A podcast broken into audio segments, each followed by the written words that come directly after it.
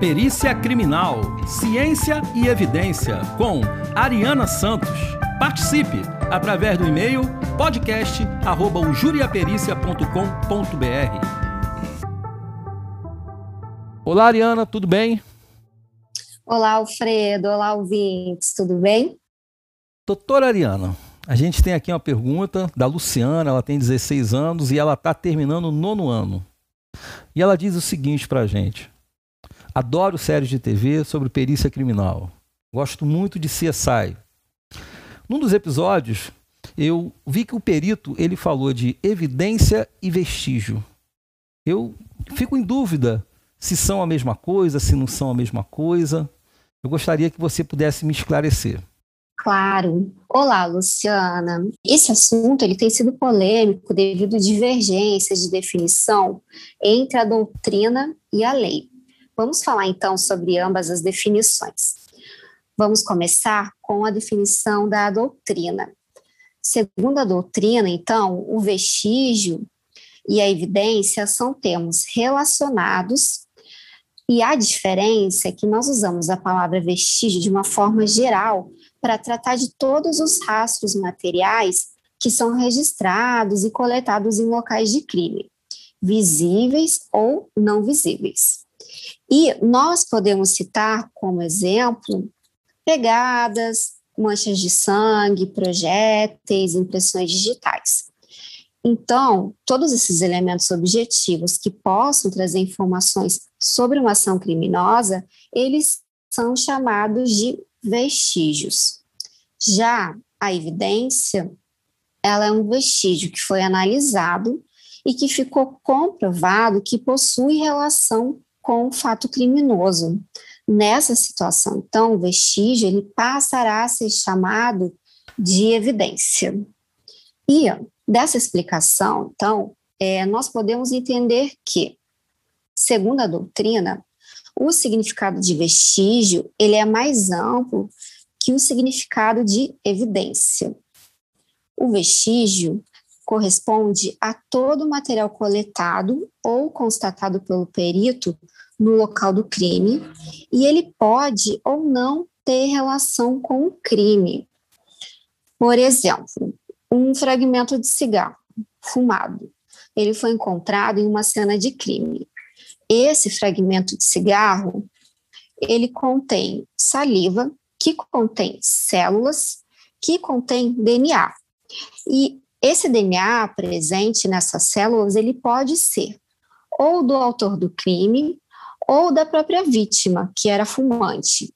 Então, esse tipo de material, ele sempre será considerado pelo perito que coletará e encaminhará para análise de DNA se o laboratório de genética forense, após exames, provar que o DNA presente naquele cigarro é igual ao DNA do suspeito do crime, esse vestígio, então, ele passará a ser chamado de evidência, porque ficará comprovado que possui relação com o fato criminoso. E quanto à definição da lei? A definição dada pela lei vem da Lei 13.964 de 2019, que também é conhecida como pacote anticrime, que veio para alterar o Código de Processo Penal. E ela trouxe uma definição um pouquinho diferente para a palavra vestígio. Nesse caso, eu acho que vale a pena que a gente lê a letra da lei, que se encontra no artigo 158-A, parágrafo 3 do Código de Processo Penal que diz que vestígio é todo objeto ou material bruto, visível latente, constatado recolhido, que se relaciona à infração penal. Então, vejam que a lei diz que o vestígio se relaciona à infração penal, enquanto que a doutrina diz que o vestígio ele pode não estar relacionado com a ação criminosa, Sendo assim, então, é, para efeitos de prova, para quem pretende fazer concurso, é, é necessário observar na questão se é citada essa lei, a 13.964 de 2019, ou se a questão cita o pacote anticrime, ou ainda se a questão traz a letra da lei é, do artigo 158A do Código de Processo Penal. Caso isso não aconteça, vocês irão lembrar do conceito doutrinário. Então, é necessário analisar bem a questão, verificar sobre qual das duas definições a banca está perguntando, para depois colocar em prática o conhecimento que vocês adquiriram e acertar a questão na prova. Então, Ariana, é que os dois conceitos, tanto doutrinário quanto conceito legal, eles estão de acordo que ambos são provas materiais, não é isso? Sendo que o doutrinário ele seria um pouco mais amplo, o conceito de vestígio, a evidência seria um vestígio um pouco mais específico, não é isso?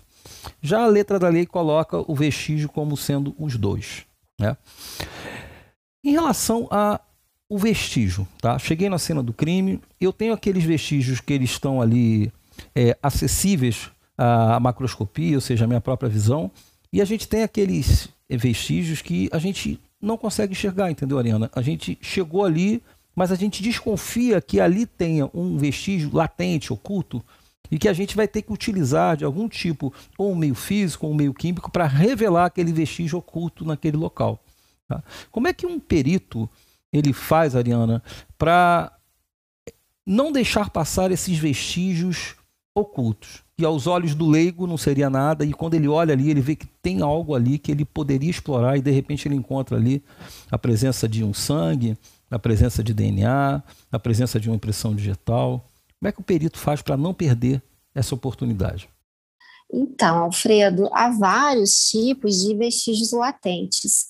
Alguns deles, o perito, somente ao observar a cena do crime, ele já sabe que ali há um DNA ou há uma impressão digital, que é o, ca o caso de um copo, né? Um copo que foi usado, que contém um pouquinho de, de líquido no fundo, sabe-se que ali é possível encontrar digitais dos dedos da pessoa que segurou o copo, como também encontrar o DNA das células presentes na, na boca da pessoa que saíram junto ali com, com a saliva e estão presentes na, na borda do, do copo. Uhum. É, nesse caso, para impressão digital, será utilizado né, o, o pó revelador ou até mesmo os forenses, de modo a identificar o, a morfologia da impressão digital para que ela possa ser analisada posteriormente.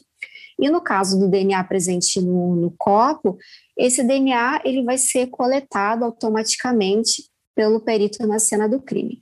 Outros tipos de vestígios latentes, eles não são tão óbvios e o perito ele precisa utilizar meios tecnológicos ou alguns reagentes de modo que ele possa revelar.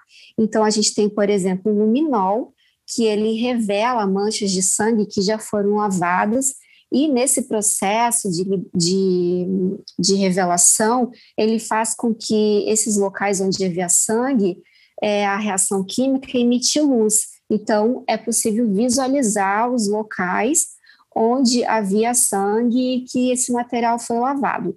É, no caso de sêmen, por exemplo, nós usamos reativos colorimétricos que eles é, fazem com que o sêmen mude de cor. Então, ele vai ficar colorido. E aí, enquanto o perito está fazendo o screening, se ele encontrar uma determinada substância que reaja positivamente com esse reativo, ele irá coletar essa amostra de modo a depois submeter a, a outras análises, né? É um processo composto por várias análises, mas é o que você falou, o importante é o perito não perder essas provas que são tão importantes. É. Isso é interessante, Ariana, porque aí você vê nos filmes aí o perito sempre com aquele malão dele enorme, entendeu? Com a sua máquina de fotografar, porque cabe ao perito ele registrar todo o vestígio, todo o local de crime, aonde os vestígios estão, aquelas provas que você não tem como retirá-las, por exemplo, a marca de um, de um buraco de tiro, e ao mesmo tempo você tem que tomar muito cuidado com os vestígios que estão aí, que alguns são mais sensíveis, outros menos sensíveis. Você tem que saber coletá-lo, tem que saber transportá-lo, ou seja, aí já entra a cadeia de custódia. Ou seja, aquele malão ali que o perito tem é exatamente para que ele consiga fazer um exame de local de crime da melhor forma do possível e que ele não perca, não é? Essa que é a grande magia, que ele não perca nada, nada que tenha naquele local, porque com certeza tem alguma família, tem alguma pessoa ali que sofreu por causa daquele crime e ela precisa de justiça e esse sentimento de justiça que é tão importante para a sociedade, em muito se deve ao trabalho do perito. Não é isso? Eu estou falando besteira. Isso, Alfredo, não, tá, tá certíssimo. O tamanho da, da mala do perito, ele é. traduz né, a complexidade que é uma cena de crime, é, cada situação é diferente da outra, então tem que ter vários reativos, vários materiais que tem que ficar à disposição do, do perito, vários tipos de, de embalagens, é um assunto muito rico, né? É, cheio de informações, cada tipo de amostra é um processo diferente, então realmente tem que estar bem equipado. Ariana, muito obrigado. Grande abraço, querida. Gratidão, Alfredo. Abraço.